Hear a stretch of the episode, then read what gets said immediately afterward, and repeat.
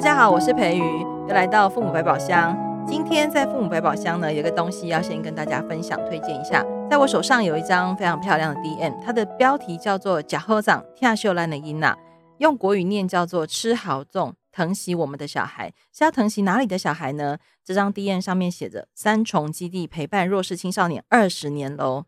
有点恐怖。二十年的岁月，到底发生了什么事情？然后在我手上这张单子呢，其实是由义美食品股份有限公司赞助人本教育基金会，在人本三重青少年基地，每年我们都有这个端午节义卖的礼盒，所以今天算是一个小小的业配单元。虽然是业配，可是我们还是请到一个我对他认识不深，但是对他非常非常好奇。然后我们刚刚聊了之后，发现是一个充满了能量的人，他叫做姜思瑜。那我们请姜思先跟大家打个招呼，对，我们都叫他姜思。哎，对，大家好，我是姜思瑜。姜思现在是人本教育杂记的主编，嗯嗯。然后听说之前听说就是刚刚听说，在人本三重青少年基地服务了十八年，嗯，对，服务青少年十八年。你知道我到现在啊，我到现在坐在他的对面，我都难以置信的想象说，怎么可以在。基地待十八年，你看我都卡住。你是说怎么可以服务青少年十八年？对，因为你只要服务六年就好了。对，因为呢，我以前在学校当老师，我觉得当国中三年呢、啊，我就已经觉得啊，每一届要送走学生就已经是超开心的事情。然后，嗯，暑假可以喘一口气、嗯。可是我想啊，姜思你在基地应该也没有暑假吧？我们就是对啊，们从一从一月一号到，就是全年无休，Seven Eleven 有那那个国定假日还是有休一下啦，但基本上是。你就这样陪着青少年十八年，嗯，不同的青少年陪了一大群青少年十八年、嗯。这个基地让我非常的好奇。其实我从认识人本开始就一直知道这个基地，可是因为都没有机会深入的认识它。嗯、那这一次呢，我希望请姜思来谈一谈基地到底是一个什么样神秘的地方，然后到底在做什么样的事情哈。那呃，我我比较好奇，就是为什么基地会坐落在三重？哦，好，其实这个这个答案一点都不神秘，就是因为。有一位三重当地人是林呃林先生林太太，那他们想要回馈，就是这个滋养他们家的地方，所以刚就是就说他们有一栋房子，然后找了基金会合作。那因为林太太是我们人本杂记的读者，然后所以他就来我说，那有这样的地方啊，那希望可以呃提供给我们使用，然后他希望是可以呃照顾青少年的，然后所以。两边的想法基本上是一拍即合，因为青少年工作一直都是基金会啊、非常非常希望可以推展出去的工作。那所以呃，两千零一年的时候，那就是就我们就到了那个三重的贵阳街那边，那就有了三重青少年基地。嗯，三重因为三重这个地方啊，如果你呃住在新北、台北或者是。台湾北部很多人，大家对三重的印象，刻板印象就是它是一个好像 好像流氓很多的地方。我记得我那时候在念哦，我是三重商工毕业的，我还记得我要去念三重，好，真的，我要去念三重商工的时候，我爸都还警告我说啊，放学早点回来哦，不要在三重乱乱说这样。但是我。总算我我一定是会辜负爸爸的期待嘛哈，就 是会在三重到处拉拉手这样，所以我对三重的印象哦，其实有两个，一个就是我自己念书的时候，一个就是后来认识了三重青少年基地。那我很喜欢“基地”这两个字，嗯，我觉得“基地”这两个字给给人一种很正向，嗯，很有能量，然后好像会长出什么新东西的感觉，嗯，你可不可以谈一谈当时为什么取名叫基地？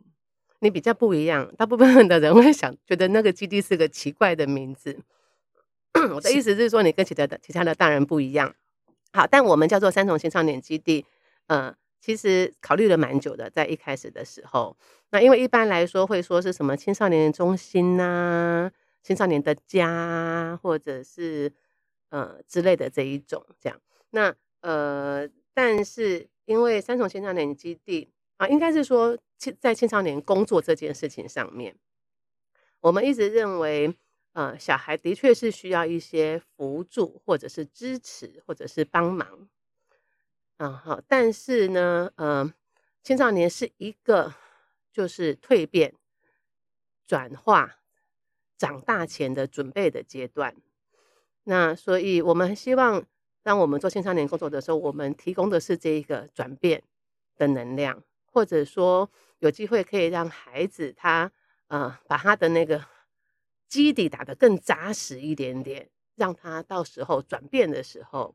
他是有足够的能量可以振翅高飞的。那所以不管是家还是什么中心，呃，其实就离那个让孩子可以展翅高飞的那个想法是比较远的。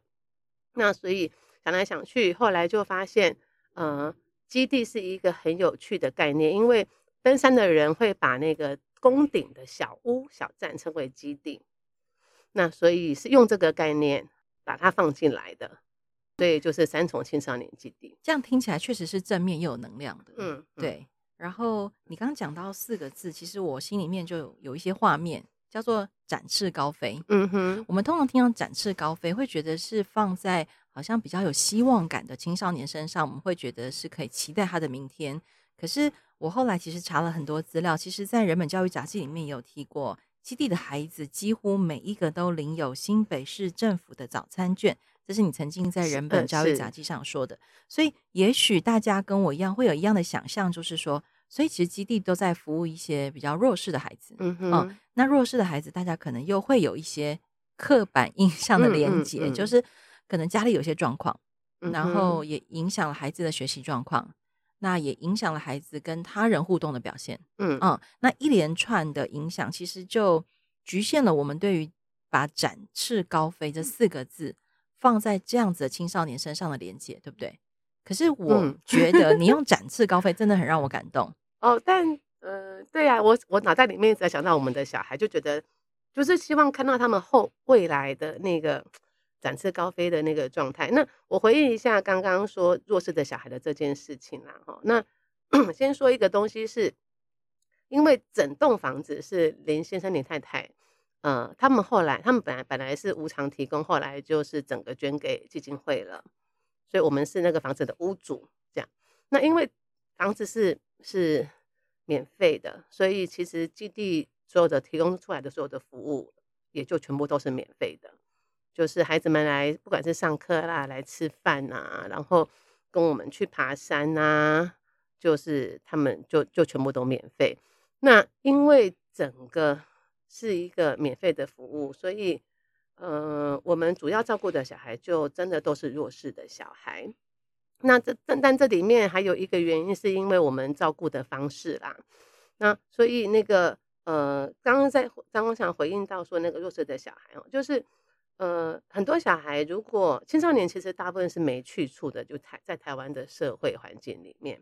那但是有一些小孩，反正家里有一些资源，他可能不管是去补习班啊，还是说去呃运动中心，或者说他有私人家教，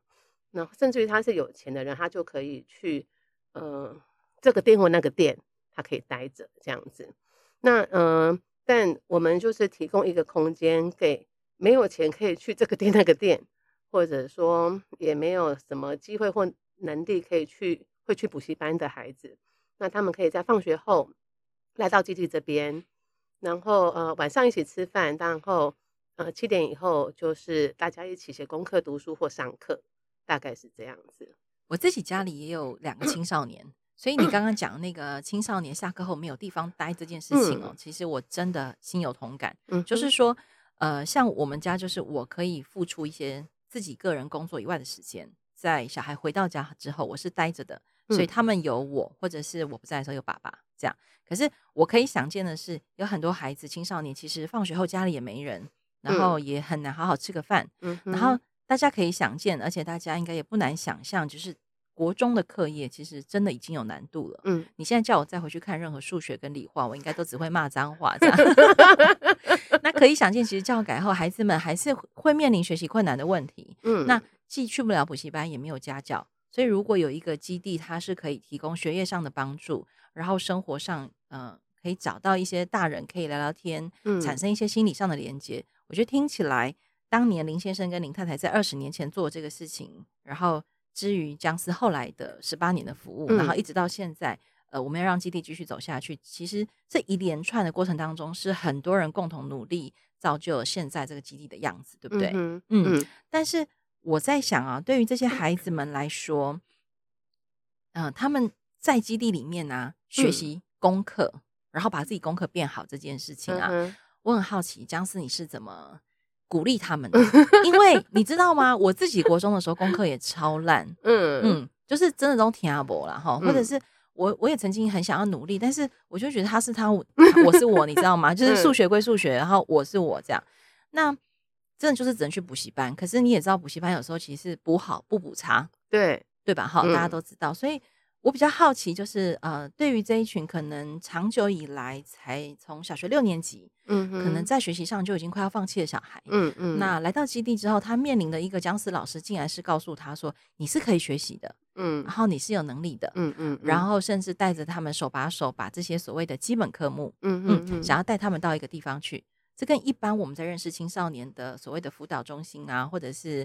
啊、呃、很多的呃机构带他们去做一些。”好像学一技之长其实是不一样的，嗯、对不对？好、嗯，嗯、你可以聊聊看这个部分吗？嗯，好，那个先先简单说，基地基地一开始就想要从学习出发，想要带小孩学习啦，想要透过学习来带青少年。那这个初衷的确是跟那时候的社会环境跟现在也也不常见这样子。那呃因为大家会认为说，到了青少年阶段，一个人如果成绩不好的话，大概就代表他不适合学习，不管他有没有兴趣，反正也他反正他学不会嘛，他就是不适合学习。那大家会比较希望说，那你要你要带青少年啊，那就不然就是一一技之长啊，可以去登山、露营啊、溯溪呀这些，然后来来让青少年可以回归回归正常，回归一个你比较好正确的轨道，这样。那。嗯，但学习这个事情，其实我们认为学习学习是一个很重要的基本能力。就是说，作为一个人，当他有学习的能力的时候，那他以后无论他想要学什么，他想要发展什么，那他都有机会去创造那个事情。那所以，一个孩子他如果到了他到了国中，我我自己刚到基地的时候，其实我最意外的事情是，啊，为什么为什么都已经国一了，而二十六个字母真的都还认不全呢？不是说已经从小学就开始学英文了吗？或者说，啊，他都已经国一了，但他但但他真的二两位数加法就会算很久，那他要怎么度过他未来的人生啊？就是其实像这样的。这样的感触，我在基地里面其实会看到小孩来，心里头就会有这样子的感触跟担心。但有个事情很有趣，就是说，如果撇开学习这个面向，你去看这个小孩的生活的时候，大概我们都可以相信这个小孩是有蛮多生活能力的。那尤其是他们大部分因为家境的关系，他有可能很早就得要学会做饭煮菜了。因为家境的关系，他可能很早就。得要陪着跟着父母去卖这个卖那个，所以我们的小孩，基地的小孩，不是没有学习能力，但是不知道为什么他的那个能力只能放在这一边，而那一边他没有办法施展出来，那一边就是学就是课业这一边。那所以，呃，其实带他们学习一开始最难，但是也最简单。最最难的部分当然就是孩子意愿不意愿很低嘛，而且排斥性很高。就是说要来上英文课或数学课，那小孩就会很不愿意啊，觉得关我屁事啊，干嘛一直要我上课啊？或者说我我不写功课，我不写功课也不会怎样啊。那但是，嗯、我们就会，但很简单的事情就是我们跟他说，我只是希望你可以告诉我，你对你对这个事情的。看法或想法是什么？就比如说，无论是一篇文章，或者是一个数学题目，或者是嗯、一一堆英文一堆英文字母，好了，那就是我们基本上是从他会什么，他怎么想这件事情，他怎么思考这个事情开始。那当孩子发现他不是要被评价、被审核、被评断的，而是呢，他可以从头开始去施展他的学习能力，而且他可以慢慢来。而且还会有人帮助他，那当然，当然一定会欣赏他的时候，那他就会有机会可以累积这个事情。那慢慢的，当然就会反映在他的学习成绩上面啦。大家一定觉得你刚刚在讲的是另外一种，对对对，人本的神话 again 哈，就是在我们的父母百宝箱 里面呢，我们跟玉芬聊过有爱的艺术的神话，嗯、我们跟雅萍聊过不打小孩的神话，我们现在是跟姜思 聊学习的神话。但是我要说，其实我刚刚坐在你对面听哦，我很感动，因为那个感动是真的，是因为你刚刚描述的所有状况，几乎就是我自己在国中学习的状态耶。你是呃面对我课面对课本，我真的就是想说，为什么他是他，我是我？嗯嗯。然后你刚刚又讲到一个，就是说，对，其实我们在生活上是有能力的。我帮我爸爸做生意，然后甚至我小时候为了没有零用钱，可是我会观察我们家有什么东西可以变成钱。对啊，你看多强，我超会哦。例如说，啊、我就会帮爸爸把酒瓶洗干净。嗯。我爸爸每天都要喝一瓶红露酒，嗯、然后阿嬷煮饭会要用到米酒。嗯。然后有一次，我就跟弟弟说。今天我们两个去把酒瓶卖掉吧，这样、嗯、好。然后是因为我发现这个东西可以换成零用钱，而且是不用上缴国库的。嗯嗯嗯嗯，嗯。然后 我我真的是在生活上很有这种应变能力的小孩。嗯、然后你知道我去卖酒瓶的时候，我一定不会算错钱。可是呢，我只要看到数学，嗯，考卷，然后那个九九乘法，我就算不出来。嗯，我印象当中，我在背九九乘法的时候就卡很久。嗯嗯，嗯，所以你刚才讲那个事情哦，真的就是让我想到说，可是如果我愿意相信我自己是有能力的，嗯，是先透过因为有一群大人相信我，嗯嗯，嗯，然后我也开始来慢慢试试看，说我可不可以真的做到这些事情？好，那因为。确实，在台湾的呃学科学习当中，嗯，大家比较容易看到是分数好的小孩，是，然后分数不好的小孩，可能在学校也会有一些克服啦，然后老师会重复的在教学，对吗？嗯、那老师可能教两遍、教三遍，就觉得他自己已经教很多了。那接下来就是拿考卷给小孩不断练习。嗯、我们几乎以为这样就可以养出一个呃学习能力很好、考试能力很好的小孩。嗯，就是给他们重复练习。嗯、对，嗯、但是我自己当了老师之后，或者是我当了妈妈之后，我发现，呃。这只是其中一个方法，它绝对不能适用于所有小孩。嗯、呃，是这样说吗？其中一个方法也可以的，但是我真心的认为，一个人没有学不会一个东西，它背后事实上是有理由、有原因的。真的，我一定要说，那个灯塔从左边排到右边，间隔几公尺可以。植树问题，这个到现在还是纠结着我，我还是不会解这种问题哦。可是我刚听你讲完之后，我就在想说，如果我曾经在青少年阶段遇到像这样的基地，嗯，嗯让我相信说，我就算解不出那个灯塔第一根到最后一根的那个问题，嗯，嗯嗯我还是可以呃相信我自己有能力学会，嗯嗯，嗯，因为我觉得那个一直学不会的那个挫折感啊，真的很困扰人哎、欸。嗯，所以像其实你刚刚讲那个灯塔问题啊，要回到灯塔问题，因为我你刚刚讲，我就想到我们的小孩有那个类似的状况，然后后来我们的方法就是跟着小孩一起把那个情境走一遍，然后去路上，呃，如果需要的话，我们会去路上没有问题的，哦、但是我们没有，我们就是请他，我们就是画图啦，哦 okay、然后然后在脑袋里面把那个情境想一遍，然后。然后让小孩去发现数这个的数这个的目的，数这个的目的不是要为难人，他就是他只就是直数问题，他其实只是要谈一个就是头尾，就是有头有尾的时候，那你你是要把谁当成一个组别？因为头跟间隔当成一个组别，还是你要把头归头，间隔间隔归间隔？就是你好像有点概念了，你要看出这件事情里面的元素哦，嗯，所以他不是只是为了要考我几根电线杆，对对对对对。那所以，而且这个事情是小孩告诉我的，我我刚说的那个什么头尾，就是就是头尾跟头跟间隔，这个是当初小孩讲给我听的。那所以当他自己把这个事情想一遍之后，他们就是就不一定最后会算对，老实说啦，哈，因为计算是另外一个能力。但是至少他知道，他理解这，他理解这个问题，然后他并不是全然的跟这个所谓的好学生的世界是全然的切割的。嗯，对，而且我自己，我我现在我是四十多岁的人嘛，哈，在我成长那个年代，就是功课好就几乎等于好像人生胜利组，在国中可能就开始被定义这样哈。是，所以我觉得青少年基地看起来真的做了一件对于孩子很重要的一个事情，就是当他相信他可以好好学习。而且当他相信，如果我需要帮忙的时候，我也可以找到适合的大人帮忙我。嗯、然后我就算遇到挫折，我也不要怕被评价、嗯、被骂。嗯、然后甚至我在改正我自己的错误过程当中，还会有人欣赏我。嗯嗯，我觉得这件事情对于把自己长好 好重要哦。哦，你把我们你把我们分析的好透彻，但是整个就是那个建立自信的过程嘛。哈那我觉得我们孩子有点可怜或有点倒霉，是因为他们在混沌未明的时候，就可能小一的时候或小二、小三的时候，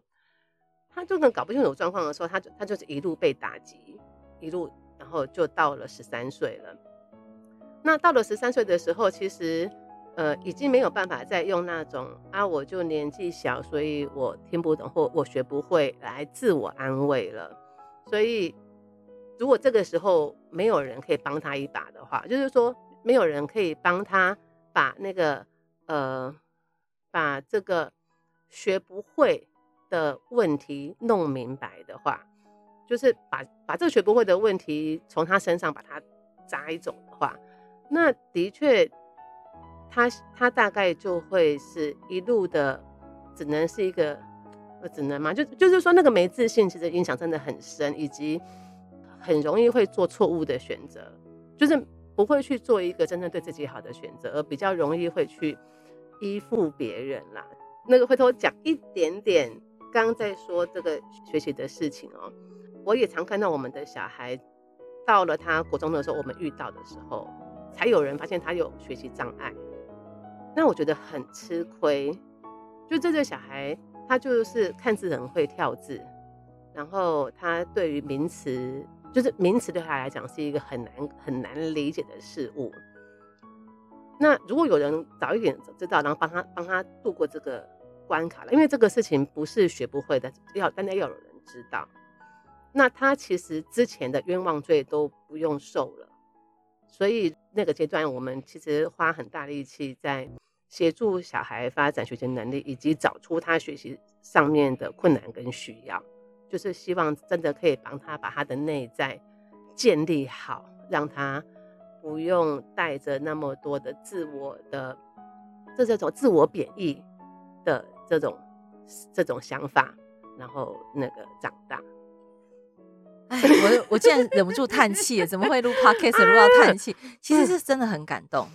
尤其是说让人不要带着自我贬义长大这件事情真的很重要。嗯哼，嗯，而且我这也想到啊，其实最近这几年台湾的很多社会事件，我们比较容易把过错直接指责在那些犯错的人身上。嗯哼嗯，但我现在再想起来，其实我呃读过很多书，其实有谈到，就是整个社会其实大家是一个共同生活，大家是你好我也好的概念。如果把它把这样的概念放在支持三重青少年基地的孩子身上，嗯，我觉得。我们现在帮了这三十个孩子，帮了这五十个孩子，每一年多一点，多一点，多一点。那让这些小孩在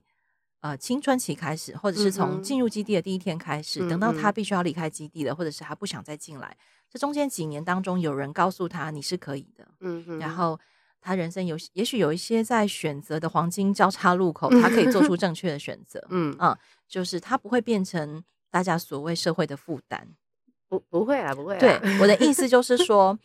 因为如果我一直不被相信啊，然后一直被否定啊，或者是我走到哪里，人家就觉得啊，我就是麻烦，我就是不行啊。嗯嗯、那我当然比较容易在做选择的时候做出一些可能大家觉得不是那么好的选择，一定会一定会往挑衅的路上走啦。如果你一直否定我，啊、我就要挑衅你啦。对，就是我自己也是这样啊。嗯、所以呢，好，最后啊，这个我们今天要让僵尸先休息一下的时候，我要再。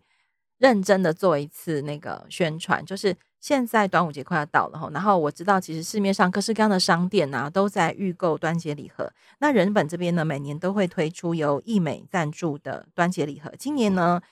为了符应大家口味多元的需求，我们有北部粽有八颗，然后有南部粽也是八颗，还有素粽。嗯嗯，现在吃素的人越来越多了。然后如果不喜欢吃粽子，很怕那个热量太高的人呢，我们还有好吃的鸡软卷礼盒，其实就是传统的台式蛋卷，它是长长扁扁的形状，嗯嗯、然后每一组都是一千两百块。如果愿意支持这个礼盒的朋友，请你打电话到零二二三六七零一五一转二三四，或者是呢，可以上脸书，大家每天都很爱上脸书哈。脸书你打人本三重青少年基地，一样可以看到这个系列。然后呢，每一组的费用是，哎，让我快买一千二，一千两百。对，然后因为现在是五月要缴税啊，缴税的时候我们就会想到说，哎，这可以节税吗？姜丝？这个是捐款，就因为这是义卖，所以全部都可以节税。好哦，所以你今年捐越多，买越多，明年就节税越多。那请大家呢，刚刚听完我们的故事之后啊，如果你对人本三重青少年基地还有更多的疑问，你都可以上脸书或网站查询。那也希望再有机会跟姜思聊一聊更多关于学习还有三重青少年基地的故事。嗯、那记得哦，听完今天 podcast 的，赶快去订购汇款，不要犹豫哦。好，那今天再次谢谢姜思，谢谢，拜拜。